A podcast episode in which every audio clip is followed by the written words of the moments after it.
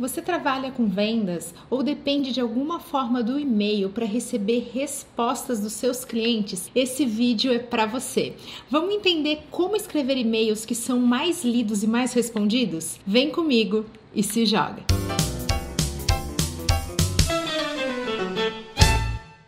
Nesse vídeo, a gente não vai falar a respeito daquele e-mail que é o e-mail marketing disparado de um software para uma base, para uma lista grande de clientes. A gente vai falar a respeito daquele e-mail que sai personalizado diretamente para aquela pessoa que você quer conversar, que sai ali da sua caixa de e-mail diretamente para o seu cliente, o potencial cliente. Também é importante lembrar que a gente já falou a respeito da etiqueta do e-mail corporativo. Como escrever, como falar, como se portar nesse universo cheio de regrinhas e garantir uma boa imagem profissional através dessa ferramenta que é o e-mail. Se você quer garantir uma melhor taxa de resposta e uma melhor taxa de leitura para os seus e-mails, você tem que evitar o erro mais comum, que é de escrever muito e de uma forma desorganizada, com aquele excesso de informação e aquele texto que é um emaranhado de palavras e de frases que você já olha e fala, ai, chato de ler. O seu leitor, o seu destinatário também pensa assim. Para resolver isso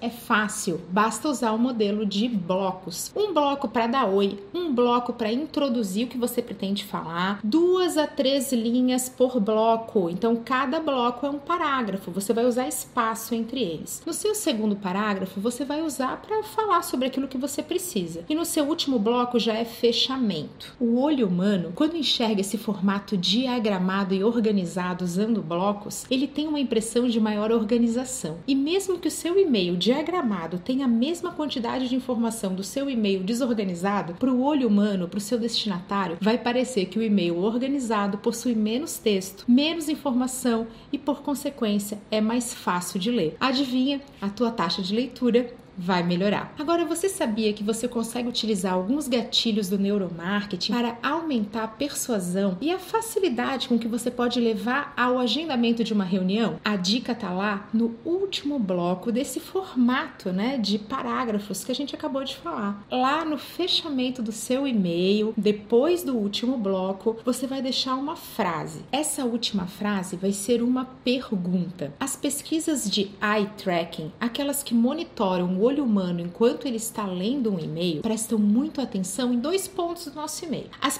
primeiras duas a três linhas. É por isso que você vai gastar energia lá no primeiro parágrafo.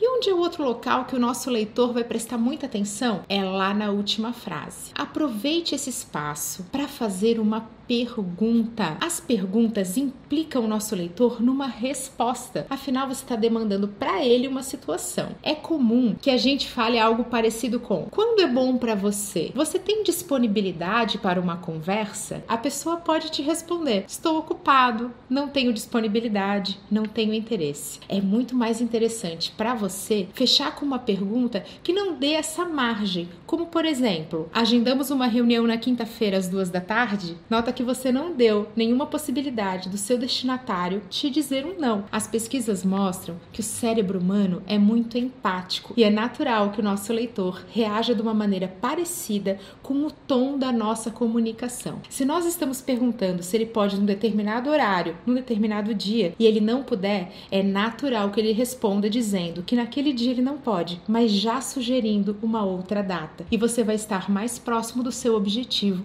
que é agendar uma reunião. E para fechar, um PS. Lembra que eu comentei que a parte mais lida dos e-mails, onde os nossos olhos prestam mais atenção, são as duas ou três primeiras frases. E lá no final do e-mail, nessa pergunta, tem um outro lugar um pouquinho mais para baixo onde a gente presta muito atenção. É o PS. Por isso, o PS pode ser um local interessante para você inserir alguma informação que você precisa que seja lida. Gostou desse vídeo? Gostou do canal? Aproveita, se inscreva, ative as notificações notificações e fique por dentro de todos os conteúdos semanais que eu disponibilizo por aqui. Até a próxima!